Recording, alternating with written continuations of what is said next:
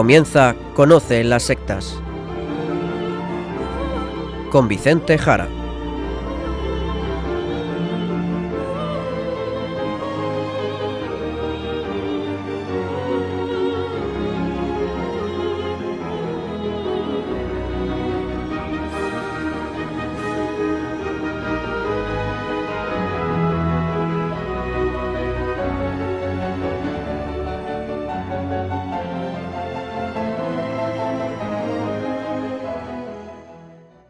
Muy buenas tardes, queridos amigos de Radio María. Empieza en estos momentos Conoce las sectas, el programa de sectarismo de Radio María España, dirigido y realizado por la RIES, la Red Iberoamericana de Estudio de las Sectas. Quien les habla y como encargado por la propia RIES para su dirección, Vicente Jara. Y también con todos ustedes, Izaskun Tapia Maiza. Izaskun, buenas tardes, ¿cómo estamos? Muy buenas tardes a todos. Pues estoy fenomenal, gracias a Dios. Pues como siempre, lo primero, el sumario del programa de hoy.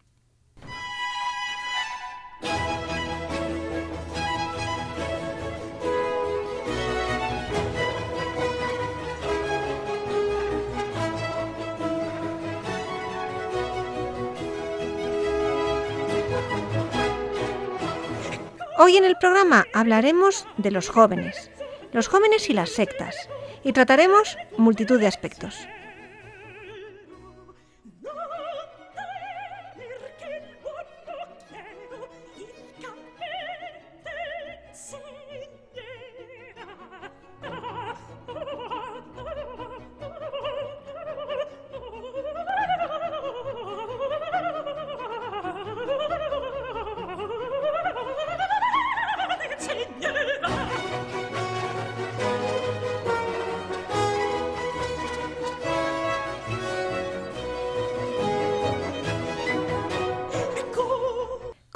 De comentar, en el programa de hoy vamos a tratar el tema de las sectas y los jóvenes.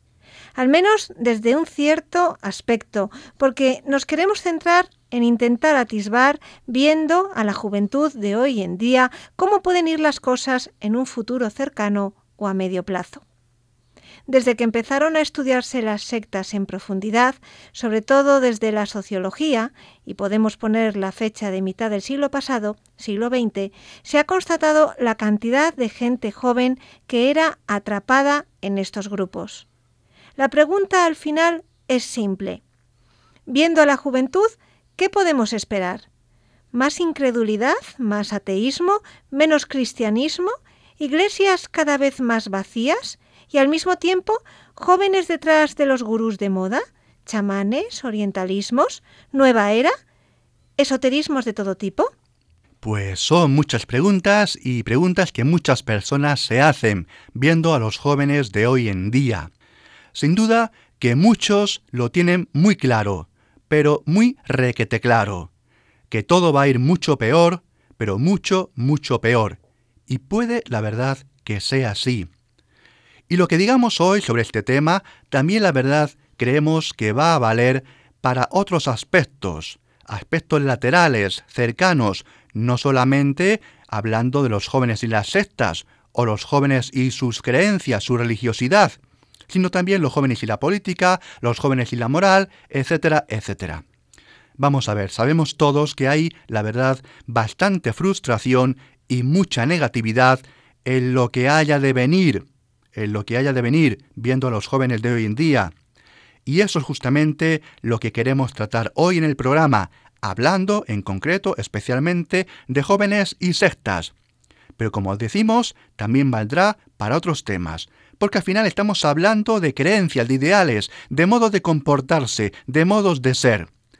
Y para ir centrando mejor este tema, vamos a recurrir a algunas personas, especialistas, intelectuales y gente de cultura, para ver lo que ellos opinan sobre los jóvenes. Pues empezamos con el primero de estos intelectuales. ¿Qué es lo que ha dicho? Dice así, entre comillas, ¿qué está ocurriendo con nuestros jóvenes? Porque faltan al respeto a sus mayores, desobedecen a sus padres, no hacen ningún caso a la ley, se rebelan en las calles con un montón de ideas descabelladas y su moral está en caída libre. ¿Qué va a ser de ellos? Cerramos comillas. Este mismo académico ha dicho lo siguiente. La verdad es que prácticamente ningún joven puede tener quietos ni el cuerpo ni la voz, sino que siempre están constantemente moviéndose y hablando, algunas veces incluso hasta saltando y brincando hablan contigo, e incluso continuamente están haciendo todo tipo de sonidos. Por todo ello, también escribía lo siguiente sobre los adolescentes y la juventud. Y citamos de nuevo entre comillas lo que dice este académico. Todo niño, nada más ha entrado en la adolescencia, piensa que es capaz de conocerlo todo y cree que con autoalabanzas ya se ha justificado, y se anima él mismo a hacer lo que le da la gana, mientras que es todo lo contrario. Si hace justamente eso, se hace daño. A nuestros hijos lo que debemos dejarles en herencia es mucho pudor, y no dinero ni bienes. Pues todo eso es lo que ha dicho un gran intelectual sobre la juventud. La verdad, palabras muy duras viendo a los jóvenes. Pasemos a otro de estos académicos, que ha escrito lo siguiente. Y de nuevo citamos entre comillas. La juventud de hoy ama el lujo por encima de todo. Es una juventud mal educada, desprecia la autoridad, no respeta a sus mayores y en lugar de trabajar está todo el rato de cháchara. Encima se han convertido en tiranos. Los jóvenes ya no se ponen incluso de pie con respeto cuando entra un mayor en la habitación y contradicen a sus padres y son fanfarrones delante de los demás. Incluso en la mesa se comportan como animales ante la comida y tiranizan a sus maestros. Y estas eran las palabras de un intelectual especialmente dedicado a los jóvenes. Y ahora vamos a otro académico, de los más grandes del mundo. Esto es lo que ha dicho. Los jóvenes de hoy no tienen ningún control y además siempre están cabreados, de mal humor. Han perdido el respeto a los mayores, no saben realmente lo que es ser educados y no tienen ninguna pizca de moral. Como vemos, palabras también muy fuertes. Pues sí, la verdad, Izaskun, son palabras muy fuertes, muy fuertes. Todos estos hombres de cultura, intelectuales y académicos se expresan, como acabamos de escuchar, en términos muy fuertes. Pero hemos de decirles ahora quién, en concreto, ha dicho justamente estas cosas. Así es, porque no es quienes pueden esperar. Pues las tres primeras frases y consideraciones sobre los jóvenes corresponden a Platón. A Platón, el filósofo griego del siglo V y IV antes de Cristo.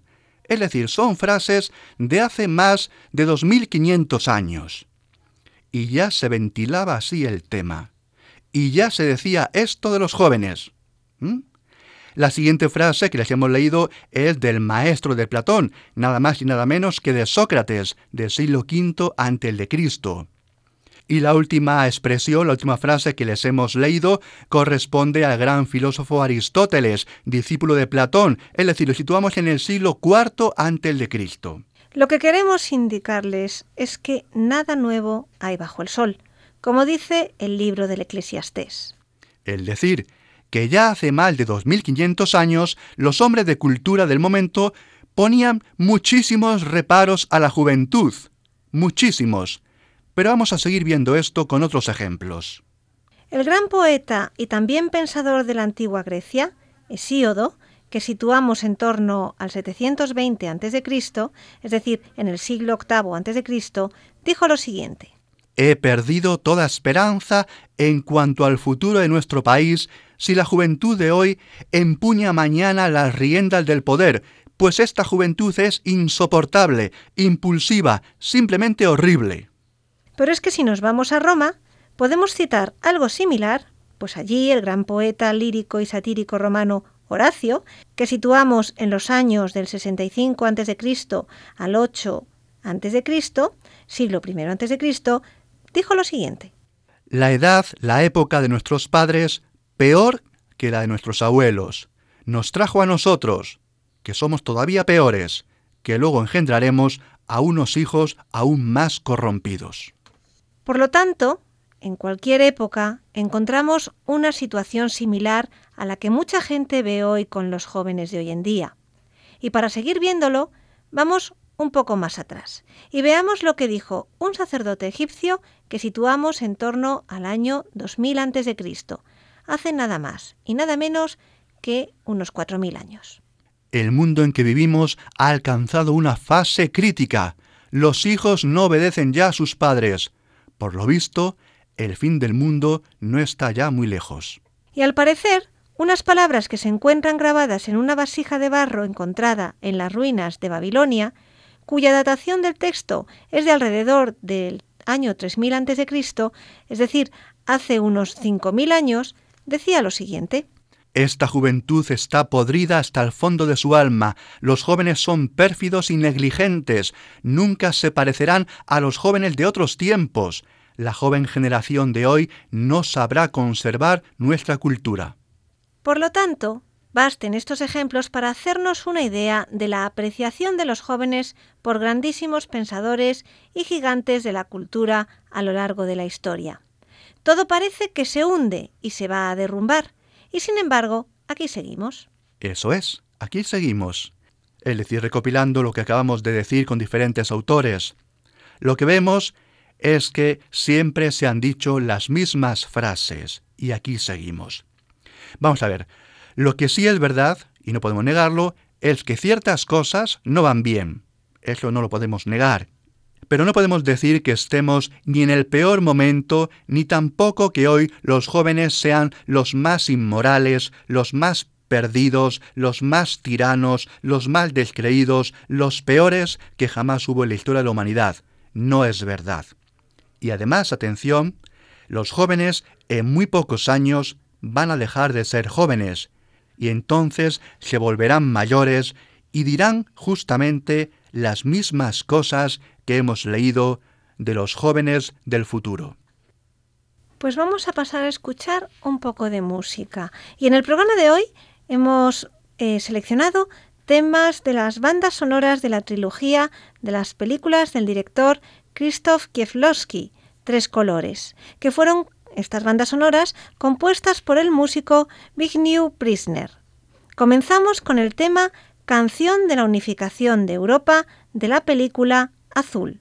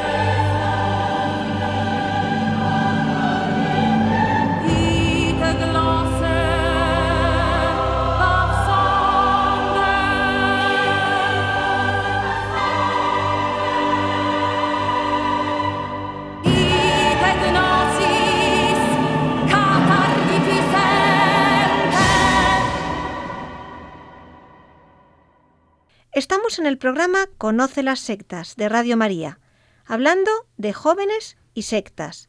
Y tras recoger algunos comentarios de la antigüedad muy catastróficos sobre los jóvenes, pues vamos ahora a intentar aquilatar y mejor situar todo lo que hemos escuchado. Vamos a ver, vamos a ver. Todos conocemos, o al menos eso creemos, la situación que vivimos hoy en día, de deterioro, de corrupción, de cambio de ciclo, dicen algunos, quizás de descomposición, de fin de una civilización, etc. Es algo que escuchamos muy a menudo. La verdad yo también lo he dicho en ocasiones, ¿de acuerdo? Las cosas están cambiando muchísimo. Pero cuidado, cuidado con ser catastrofistas, ¿de acuerdo? Porque no todo es eso, no todo es eso.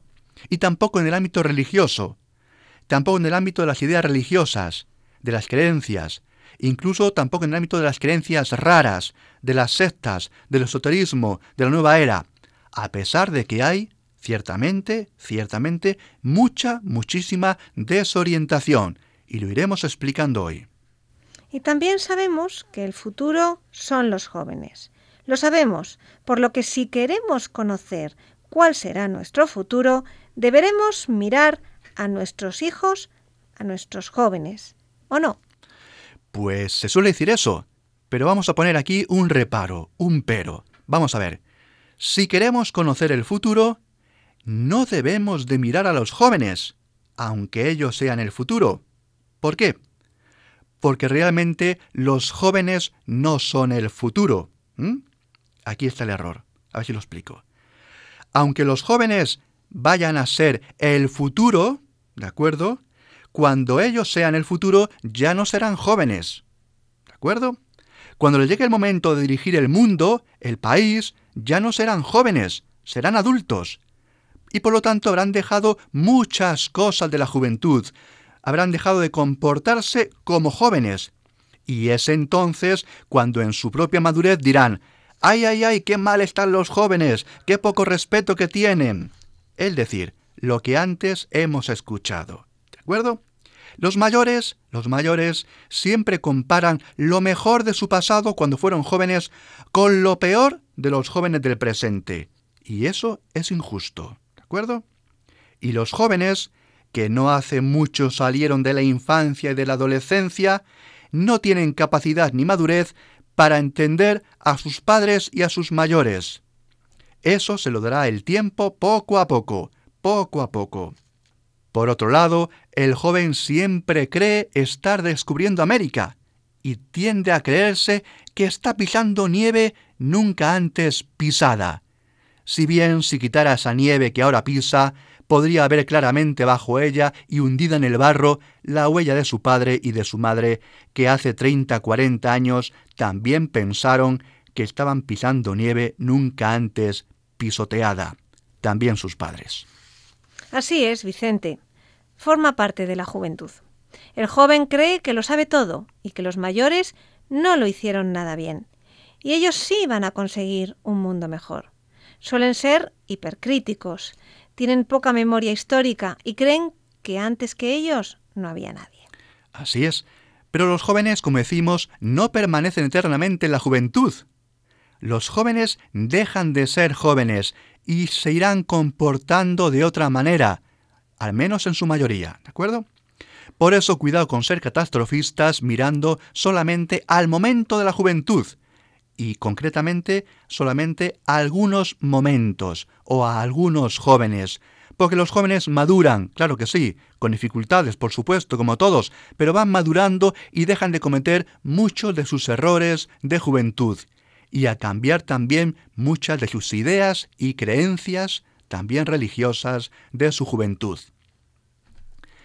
Sabemos todos que la juventud, algo propio de ella como no es la rebeldía comportarse de formas inadecuadas muchas veces, incluso con ruptura con lo establecido.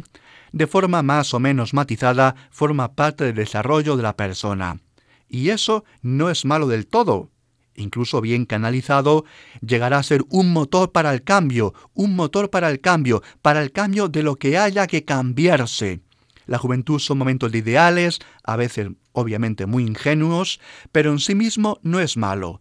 Posteriormente se pasará de los idealismos al realismo, de que la verdad no es tan fácil cambiar lo que está mal, y a pensar al final que incluso los mayores hicieron lo que pudieron, pero eso se va alcanzando poco a poco en la madurez.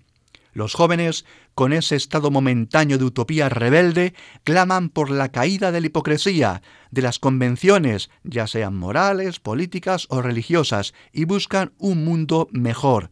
Pero cuidado, que no significa que ellos sean mejores que sus mayores, porque no pueden hacerlo, pero sí lo piden, aunque no lo hagan, aunque no puedan alcanzarlo. Es un rasgo de la juventud el pedir aquello que incluso ellos ni cumplen. Todas las encuestas de juventud muestran curiosamente este rasgo. Los jóvenes piden y piden, pero luego ellos no hacen aquello que piden para otros. Es normal. Y tratando del modo como son los jóvenes, que al final es el modo como somos todos durante la etapa de juventud, ¿qué decir de las sectas? Por lo primero recordar que las sectas, las sectas son grupos agresivos que buscan poder, dominio, dinero, crecer, extenderse, ¿de acuerdo? Por lo tanto, es claro que van a atacar al colectivo juvenil, al colectivo de personas que acaban de dejar la infancia, la adolescencia y empiezan ya a no ser tan vigiladas por sus padres. Es decir, son personas vulnerables, los jóvenes, personas que además creen muchas veces que lo pueden hacer todo, que no necesitan ya vigilancia de sus mayores. Creen muchas veces que todo incluso es jauja, que todo el mundo es color de rosa, que toda la gente es buena, que nadie miente, y si hay gente mala, ellos no se la van a encontrar. Personas vulnerables. Los jóvenes como personas vulnerables y además ligado a todo lo anterior. Personas con ideales, que quieren mejorar el mundo, que son caprichosas, que buscan lo alternativo, contracultural. Eso es, eso es. Por eso, aunque todas las personas somos susceptibles de caer en una secta, los jóvenes, por el momento que están viviendo, tienen una serie de debilidades. Es más, algunas sectas parecen creadas, parecen diseñadas para atraer a la gente más joven. A ver, siendo muy rápidos, porque no es objeto del programa, todos sabemos que los jóvenes se sienten inseguros, ¿de acuerdo? Aunque no lo aparenten pero los jóvenes se sienten inseguros y por eso forman pandillas, por eso se ligan a cantantes de moda, por eso se visten como los otros jóvenes, porque su inseguridad les lleva a parecerse a otros, porque por sí mismo el joven se ve inseguro, le falta personalidad, tiene que parecerse a otros, formar agrupaciones. El joven tiene cada día más lejos el ámbito infantil, pero aún no está cómodo en el mundo de los adultos, que tampoco le ven como uno igual a ellos. Y en este proceso, el joven cada vez más irá poco a poco interiorizando las normas, las relaciones sociales. El grupo de amigos sabemos es muy fuerte, la implicación social va siendo cada vez mayor, esos deseos de implicarse, la ciudadanía, los conceptos de justicia e injusticia, y además también los elementos de identidad y autonomía y todo el desarrollo cognitivo que va en paralelo. Y en todo este bullir es muy importante la aceptación, el reconocimiento, la confianza, los elogios, el no sentirse heridos en sus sentimientos, etcétera, etcétera. Se da el desapego de los padres y se dan sentimientos de incomprensión, como decimos el momento de utopías, de sueños, de ambiciones, de rebeldía. Se busca la independencia y al tiempo se siguen dando elementos de buscar la protección de otros. Y todo esto, como no, y lo vemos claro, todo esto puede llevar a caer en las manos de unos nuevos padres, un gurú, una persona atrayente, alguien que no es padre pero que ejerce de tal, de otra forma, como un hermano mayor, y por supuesto una comunidad cálida, el calor cálido de la comunidad, el calor de la madre, la secta, la comunidad sectaria, y el resto del grupo, los demás adeptos y seguidores de esas ideas, con creencias idealistas, creencias alternativas, todas las sectas, como no, en su gran diversidad.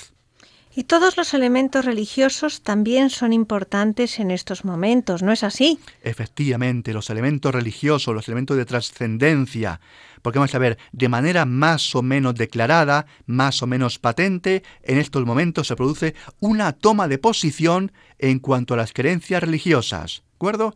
Incluso la toma de postura a favor o en contra de la religión aprendida en casa, si la hubo más o menos Y esto, y esto en concreto, es fundamental para los que sois catequistas, para los que sois catequistas, porque en general, en estos momentos de juventud, las iglesias ya están vacías de jóvenes. Es decir, los jóvenes que en esos momentos de juventud van a optar por un credo de creencias más o menos parecido al que aprendieron en casa, resulta que en nuestras iglesias las personas que son jóvenes ya se marcharon muchos de ellos de la iglesia unos años antes. Es decir, van a tomar su toma de postura fuera del ámbito eclesial muchas veces. Y al final estos jóvenes van a hacer esa toma de posición en base a lo que vean en sus grupos de amigos en muchas ocasiones. Y esto es así porque muchos estudios lo que nos indican es que en los años de adolescencia juventud, los amigos, el grupo de amigos, es mucho más influyente que los dictados familiares. Y muchos jóvenes creen lo mismo que el grupo del que forman parte, y en ocasiones las creencias del líder del grupo o de aquellos que sigue la persona joven, personas que son importantes para él, autores, cantantes, algún amigo mayor, etc., al final va a tener mucho más atractivo que los dictados familiares. Por otro lado, por otro lado, si existe poca o escasa relación con los padres, pues como no, es más fácil que los jóvenes busquen identificarse con otros padres, con otros padres, con otras familias, con otros líderes, con otras creencias. La verdad, Vicente, es que da un poco de miedo escucharte.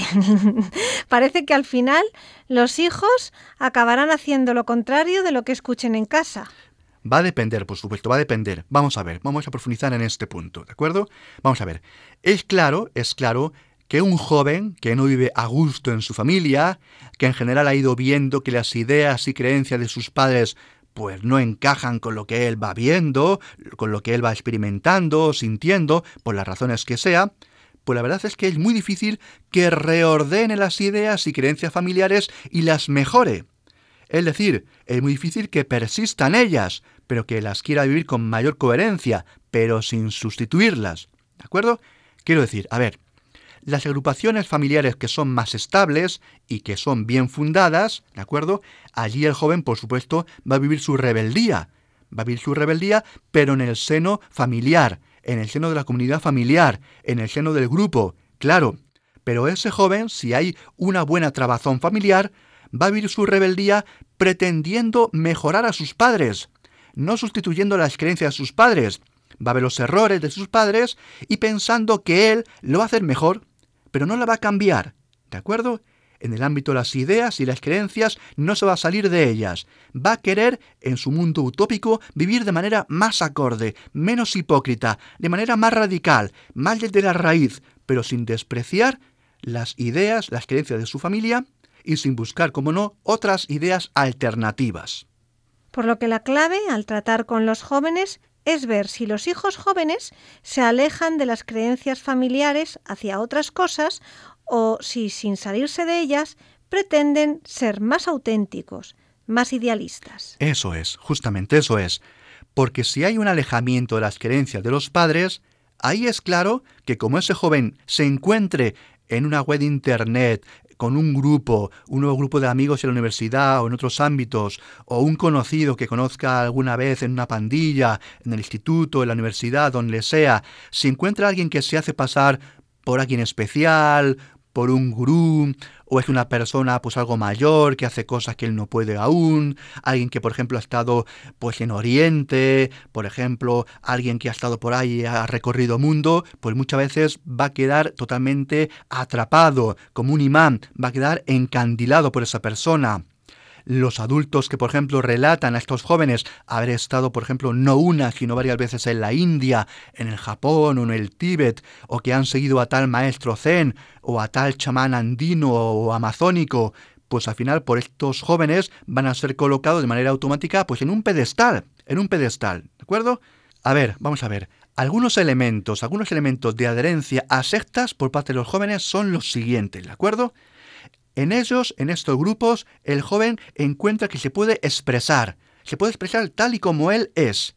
Y eso lo encuentra en el grupo y no lo encuentra en los ámbitos familiares, ¿de acuerdo? Encuentra en estos grupos pues valores y creencias que para él son bellas. Encuentra que ahí hay sabiduría, conocimiento fundante, conocimiento valioso. Incluso él se siente importante. Busca un ámbito donde no haya, como decimos, no haya doblez, no haya fariseísmo.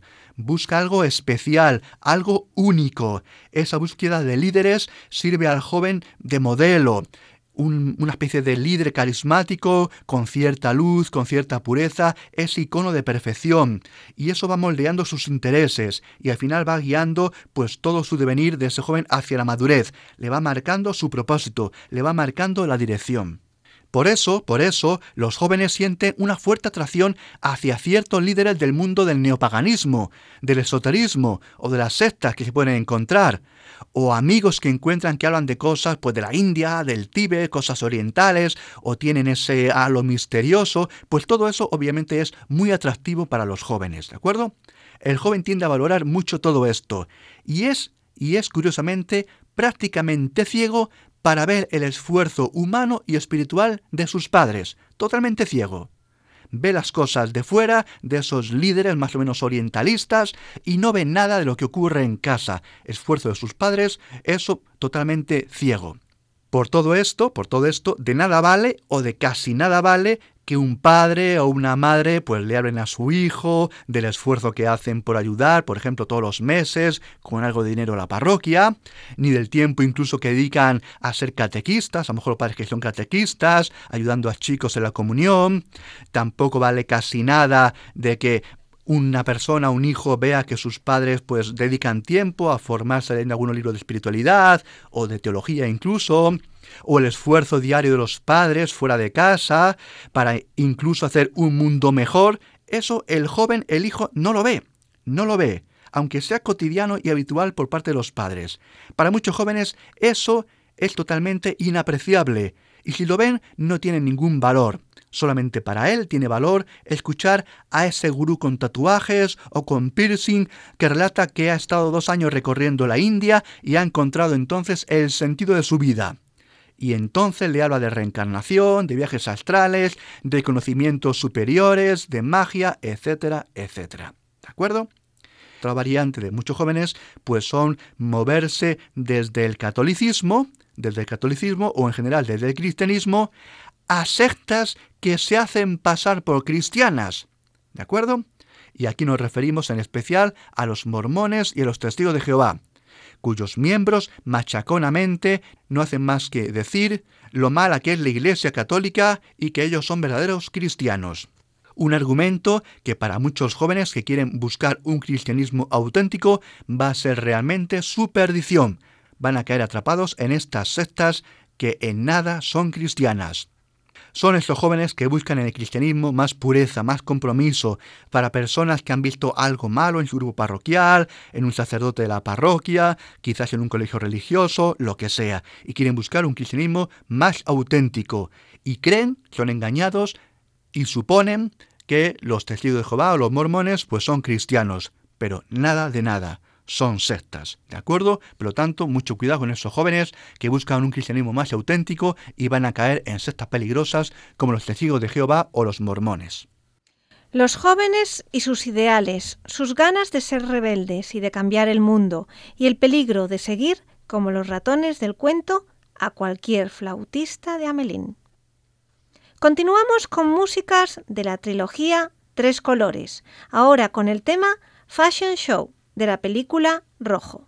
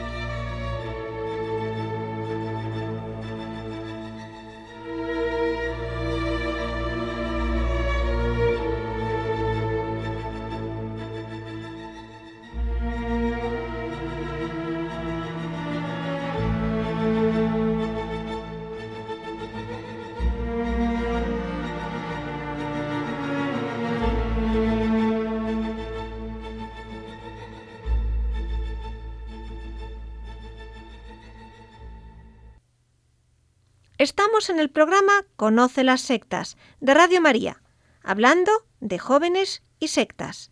Y vemos cómo los jóvenes, a pesar de no ser ya niños, son vulnerables ante las sectas y muchas corrientes alternativas y esotéricas que ejercen sobre muchos de ellos una fuerte atracción. Pues seguimos, Vicente. Y es normal porque así es como es la juventud, ¿de acuerdo? Y con eso hay que contar y podemos irnos a comprobar cómo se comportan incluso los mismos jóvenes en otro ámbito, que por ejemplo son los partidos políticos, ¿de acuerdo? Que en general también en muchas ocasiones tienen rasgos sectarios, rasgos de engaño, de manipulación y ese también estilo de líder carismático, de venta de un futuro mejor, por supuesto con mucho engaño y mucho control de la información y por supuesto también, hay que decirlo, mucha gente y la gente joven Aquí es habitual mucha gente que incluso desea ser engañada. Aquí hemos hablado también del parecido de las sectas y de la política, Vicente. Pues eso es, porque la verdad es que hay muchos parecidos en muchos elementos, ¿de acuerdo?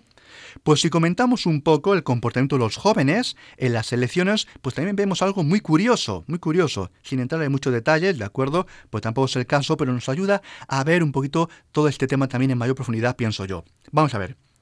Es claro, por lo tanto, que el joven tiene una serie de características que le hacen ser fácil, fácil presa del engaño y de la manipulación, ¿de acuerdo? ¿Por qué? Por esas ilusiones de todo tipo, ilusiones religiosas, ilusiones humanistas, ilusiones utópicas, toda la clase de oferta de sectas, de grupos novedosos, ilusiones orientales, energías, conocimientos secretos, cosas alternativas, New Age, etc. ¿De acuerdo? Y como decimos, esto también se ve en el mundo de la política, de los ideales y de las ideologías políticas. Y los datos que vamos simplemente a, recoger con mucha brevedad, pues también muestran algo similar y no solamente pues, ocurre en España, sino que ocurre en cualquier país del mundo. Los jóvenes, en general, siempre votan a partidos mal dados a ideologías utópicas, a partidos populistas, a partidos que venden sueños inalcanzables, ¿de acuerdo? Las personas de mayor edad, en cambio, ya están de vuelta de muchas cosas y tienden a votar a partidos más conservadores. ¿De acuerdo? Eso siempre ocurre en todos los países. Volvamos con todos estos datos al tema religioso, Vicente. Los jóvenes y sus creencias nos indican que Occidente se mueve hacia una pérdida de cristianismo y a la entrada de creencias del tipo de la nueva era, creencias esotéricas, creencias alternativas? Pues la verdad, en gran parte sí, en gran parte sí. Vamos no podemos negar que el paso por la juventud lleva desde hace muchos años a dejar el cristianismo. ¿De acuerdo? El cristianismo está decayendo porcentualmente, numeralmente en Occidente. ¿De acuerdo? Y aquí tenemos a esa persona que va dejando la juventud y va entrando en la edad adulta y que en general pues pasa a relajar sus ideas, a relajar sus creencias, es decir, las va atemperando, ya no son tan utópicas, son más moderadas, ¿de acuerdo? Forma parte de ese salir de la juventud hacia la madurez. Y también a nivel religioso lo que le lleva es a ir dejando esos ideales de juventud por un lado y a quedarse muchas veces en una vida pues poco practicante en cualquier credo religioso, ¿de acuerdo? Cristiano o no cristiano. Y si ya se alejó del cristianismo, pues quizás mirará con cierta añoranza pues aquellas creencias, si le fue bien, si lo vivió más o menos bien en los años pasados. Pero si entró en ámbito de nueva era, en ámbito de sincretismo, en ámbitos orientalismos en sus años jóvenes, pues también se quedará con esa gran mezcla de ideas y mezcla de creencias, ¿de acuerdo?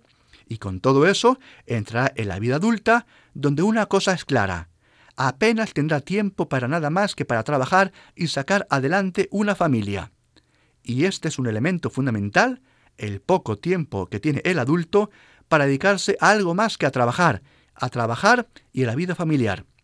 Aunque es verdad que muchos adultos, además también son adultos en la fe, claro que sí, pero la verdad sabemos todos que no es fácil, no es fácil ser hoy en día un cristiano adulto, ni ahora ni nunca, un adulto en la fe. Es decir, un joven que tiene un galimatías mental en su juventud va a acabar en un cristianismo más o menos herético, es decir, con algunas ideas cristianas y algunas ideas contrarias a la fe de la Iglesia. sobre todo en moral, y con ideologías mundanas, al final una mezcla rara que se condensa en que Jesús es interesante, pero los curas no. Formas heterodoxas, religiosidades mezclas de Oriente y de Occidente, a su gusto, un poco de Cristo, un poco de Buda, un poco de Krishna, y luego aspectos de magia, algo de velas, inciensos, conjuros, cosas animistas, espiritualidad caprichosa, infantiloide muchas veces, mucho de pseudoterapias y pseudociencias, algo de charlatanería de terapias emocionales, porque su formación científica y crítica es superficial y floja, es insuficiente. Pero cuidado, cuidado, porque la mayoría de la gente nada de esto incluso le va ni a interesar, y vivirán al margen de casi todo ello.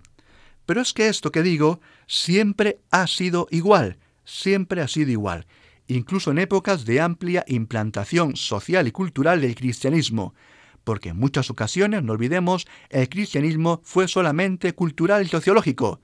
La fe es algo tan serio que exige muchísima implicación personal, muchísima. Y esto es algo que a veces no entendemos. Vicente, después de ver todo esto, creo que sería interesante aportar algunas luces para iluminar este panorama, si te parece, porque nos lo has puesto un poco complicado. Pues sí, la verdad, todos lo sabemos y muchos de los oyentes que a lo mejor trabajen con jóvenes, colaboren con jóvenes, catequicen a jóvenes, traten con jóvenes, pues no podemos negar la dificultad de la juventud. Pero sí creo que podemos decir algunas cosas, a ver si nos pueden ser de utilidad a todos. Vamos a ver, la primera, la primera. Los jóvenes, los jóvenes, por más que quieran algunos, no pueden serlo eternamente, ¿de acuerdo? Aunque quieran algunos aunque la juventud incluso se alargue como hoy en día, pero acaba antes o después, y al final se acaba madurando, al final se acaba madurando. Segundo, es fundamental para la maduración dos cosas, el trabajo, por un lado, y la formación de una familia, que acaba de golpe muchas veces con muchas ilusiones infundadas, con muchas ilusiones infundadas. Cuando un joven tiene que sacar adelante a las personas que quiere, su esposa, su esposo, sus hijos, y luego encargarse año más tarde de sus padres mayores, la verdad es que eso es el mayor baño de realidad que puede tener. ¿De acuerdo? Y este aspecto me lleva al tercer punto, ahora ya sobre creencias y religiosidad. Vamos a ver. No podemos, no podemos infantilizar a los jóvenes. ¿De acuerdo? No podemos infantilizar a los jóvenes, y lo hacemos muchas veces, porque no son niños, no son niños. Y encima, como son jóvenes, aunque sean caprichosos y utópicos y tengan muchos ramalazos del mundo infantil, porque son jóvenes y vienen de ese mundo, ¿de acuerdo? Su juventud, no podemos olvidarlo, su juventud les lleva a intentar cambiar las cosas, al menos de boquilla, pero ya es algo, ¿eh? Y fuerzas tienen, y fuerzas tienen. Por lo tanto, debemos de ser mucho más exigentes con los jóvenes, mucho más exigentes de lo que somos, a nivel de iglesia y en todos los ámbitos sociales, educativos y de cualquier tipo. ¿De acuerdo? Y esto no lo estamos haciendo, le estamos permitiendo casi cualquier cosa. El joven, por ser joven, es capaz de dar mucho más de lo que se le pide. ¿De acuerdo? Pidamos al joven lo que puede dar. Y esto nos debe llevar a elevar entonces el nivel de exigencia cristiana en las parroquias con los jóvenes de confirmación y años posteriores. A los jóvenes, queridos oyentes, hay que exigirles más, porque aunque se quejen, aunque se quejen, si se les exige de buen grado, al final saben darlo, al final saben darlo. Al final el joven sabe responder, si se le trata con cariño, si se está a su lado. Por lo tanto, no olvidemos jamás la propuesta de Jesucristo, que siempre es una propuesta de máximos. Jesucristo lo pide todo, lo pide todo. Por lo tanto, debemos de elevar las exigencias de la Iglesia en las propuestas a los jóvenes y no bajarlas. Es que dejan de venir, efectivamente, pero más vale que vengan algunos pocos que no muchos con los niveles tan bajos que tenemos en todo, niveles bajísimos, niveles irrisorios, irrisorios. ¿De acuerdo? Y cuarto punto, como en la etapa adulta se produce un fuerte cambio, ¿de acuerdo? Un fuerte cambio, y se resitúan aspectos previos de ideas, de creencias, en ese momento en concreto, en ese momento hay que volver a hacer una evangelización, una predicación de Jesucristo a esas personas, personas de en torno a los 30 años. Es un momento, pienso yo, muy adecuado de volver a plantearles la fe de Jesucristo, buscarles, acompañarles incluso con matrimonios y personas algo mayores, de 40 años, de 45 años, incluso de 50 años, resolverles dudas, formarles, dudas que quedaron sin responder en su etapa de juventud. Ese es el momento adecuado, en torno a los 30 años, cuando ya han dejado la juventud, de volver a hacer una nueva evangelización a ellos, una nueva propuesta de Jesucristo, cuando ya multitud de ilusiones juveniles se van resituando y van madurando.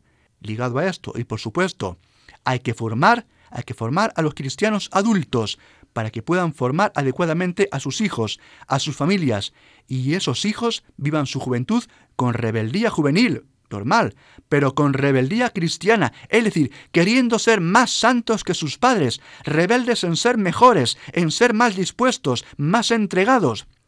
Y cuidado, sé que es difícil, claro que es difícil, claro que es difícil. Lo que pasa hay que creérselo y tener fe en que Jesucristo estará a nuestro lado. Jesucristo estará a nuestro lado. Que Jesucristo también fue un rebelde, como nos muestra el texto evangélico cuando se marchó allí al templo de Jerusalén y dejó a José y a María sin saber dónde estaba. Jesús también fue un rebelde, y Jesús conoce muy bien a los jóvenes y su rebeldía. La pregunta es, ¿Conocemos nosotros a los jóvenes? ¿Conocemos nosotros a los jóvenes cristianos? ¿Los conocemos de verdad como los conoce Jesucristo, que también fue un rebelde que se marchó y dejó a su padre y su madre totalmente en la angustia y les dijo, ¿no sabías que tenía que estar en la casa de mi padre? Ciertamente, Jesús también nos enseña a ser jóvenes y a ser rebeldes. Y con todo esto, y sabiendo que es difícil, pero que Jesús está a nuestro lado, una cosa muy importante a los sacerdotes. Los sacerdotes tienen que acercarse a la gente, hablar con los jóvenes, con los adultos, ir a ellos, pasearse por la calle, sentarse en la calle, dejarse interpelar, preguntar por la gente, ir a ver a la gente e interesarse por ellos. La pastoral de esperar que vengan a la iglesia ya ha acabado en muchos lugares. En muchos lugares eso ya pasó. Y no solamente hablo ahora a los sacerdotes, también a los laicos, en el trabajo, en el grupo de amigos, etcétera, etcétera. Miles de momentos y situaciones. Por lo tanto, queridos amigos, muy contentos, muy contentos y muy satisfechos, porque Jesucristo nos sigue enviando a predicar su palabra. Y nada hay tan maravilloso como esto, ser predicador de Jesucristo, así que adelante, que Cristo va adelante con nosotros al encuentro de los jóvenes.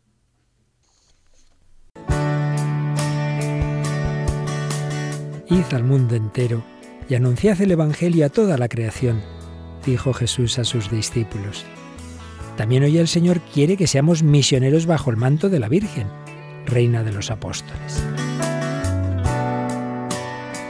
Radio María, que no tiene más fin que colaborar en esa misión evangelizadora, os pide en este mes de mayo un esfuerzo especial de oraciones, voluntarios y donativos. Así, la voz de Cristo podrá llegar a todos los rincones de España y de otras naciones del mundo a las que queremos llevar Radio María.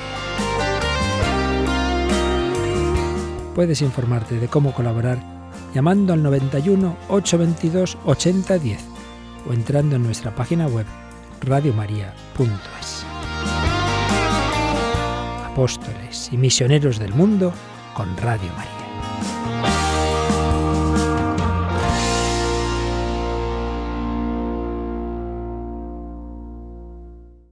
Queridos amigos, estamos en el mes de mayo, mes de la Virgen por excelencia, en el cual acudimos a vosotros para pedir lo principal, lo primero, vuestras oraciones, vuestras oraciones tan necesarias para poder seguir evangelizando desde aquí, desde Radio María. También sabéis que emitir vale mucho dinero, tanto para esta radio en España como para ayudas misioneras a otras radios María en otros países, algunos muy pobres. Podéis ayudar a evangelizar rezando por ello y también dedicando algo de vuestro dinero que con tanto esfuerzo y sudor conseguís para propagar la palabra de Jesucristo. Sinceramente, sinceramente, ya lo he dicho en muchas ocasiones, esta radio es posiblemente el principal medio de comunicación que existe para evangelizar para evangelizar principal, Por eso es importante que nuestro esfuerzo, nuestro trabajo, que se lo debemos a Dios, y algo del dinero que ganamos en ello, lo pongamos junto con nuestras oraciones y bendiciones a Jesucristo al servicio del reino de Dios y su predicación en esta radio, Radio María. Vamos a escuchar ahora de la banda sonora de la película Blanco, tercera de la serie Tres Colores, el tema The End.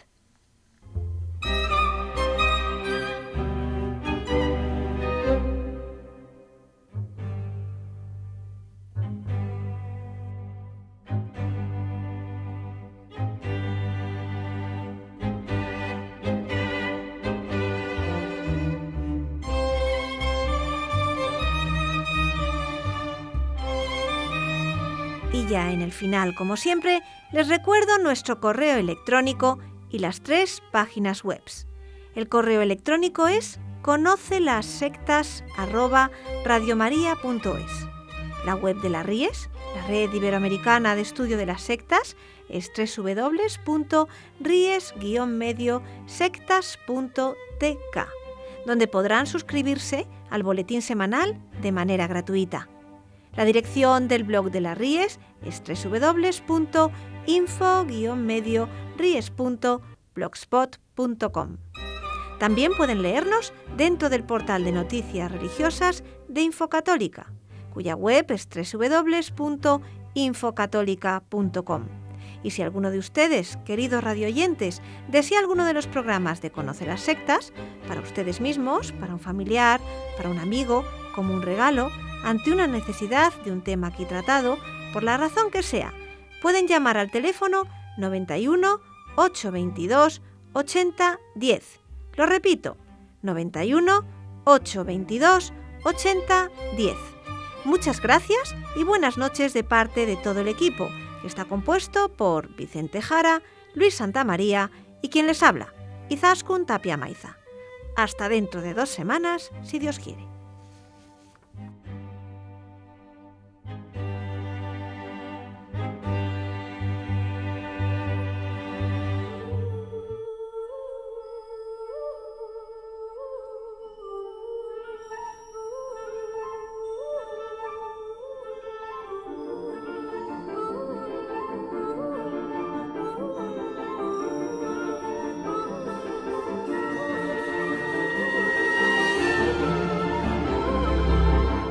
Han escuchado Conoce las sectas con Vicente Jara.